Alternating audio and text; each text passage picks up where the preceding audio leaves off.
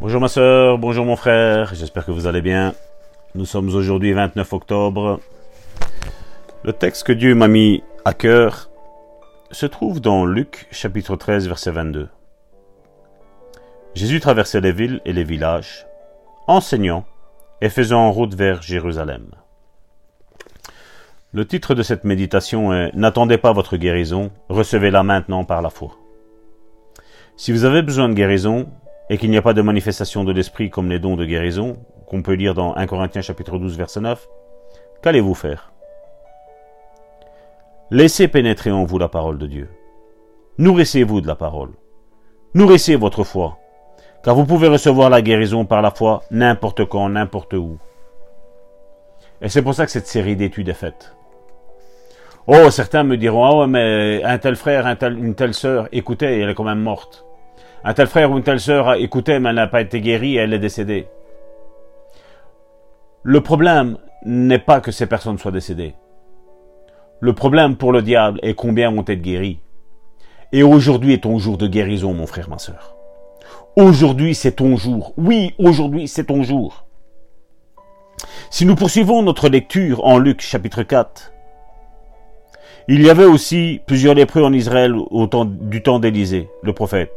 Et cependant, aucun d'eux ne fut purifié, si ce n'est Naaman le Syrien. Au verset 27. Or, tous les lépreux en Israël, en Israël auraient pu être purifiés s'ils avaient cru à leur alliance de guérison. Exode chapitre 34 verset 10. Et pourtant, sous le ministère d'Élisée, pas un seul lépreux ne fut guéri en Israël à part Naaman. Naaman n'était même pas israélite, et il n'avait pas d'alliance de guérison avec Jéhovah Rapha. Mais parce qu'Élisée était célèbre pour avoir guéri de nombreuses personnes, Naaman s'adressa à lui.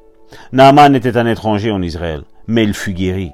De quoi Jésus parlait-il dans Luc chapitre 4 verset 27 Il faisait allusion aux manifestations du Saint-Esprit.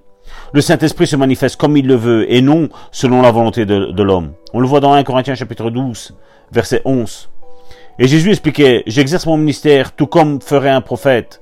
Je ne dis pas au Saint-Esprit quoi faire. Le Saint-Esprit me dit quoi faire. Or, si le Saint-Esprit ne se manifestait pas, qu'allait faire Jésus? Eh bien, s'il allait secourir les gens, il y avait un seul moyen de le faire. D'après Marc chapitre 6 verset 6, Jésus parcourait les villages des alentours en enseignant. Jésus devait affronter l'incrédulité des gens pour pouvoir les guérir, puisque la foi est efficace n'importe quand et toujours, qu'il y ait une manifestation spéciale du Saint-Esprit ou non. Jésus parcourait donc les villages en enseignant, puisque la foi vient de ce qu'on entend, et ce qu'on entend vient de la parole de Christ? Romains chapitre 10 verset 17. Alors mon frère ma soeur, aujourd'hui il faut prendre une bonne déclaration, une bonne bouffée d'oxygène. Je ne suis pas obligé d'attendre la manifestation de l'Esprit pour être guéri.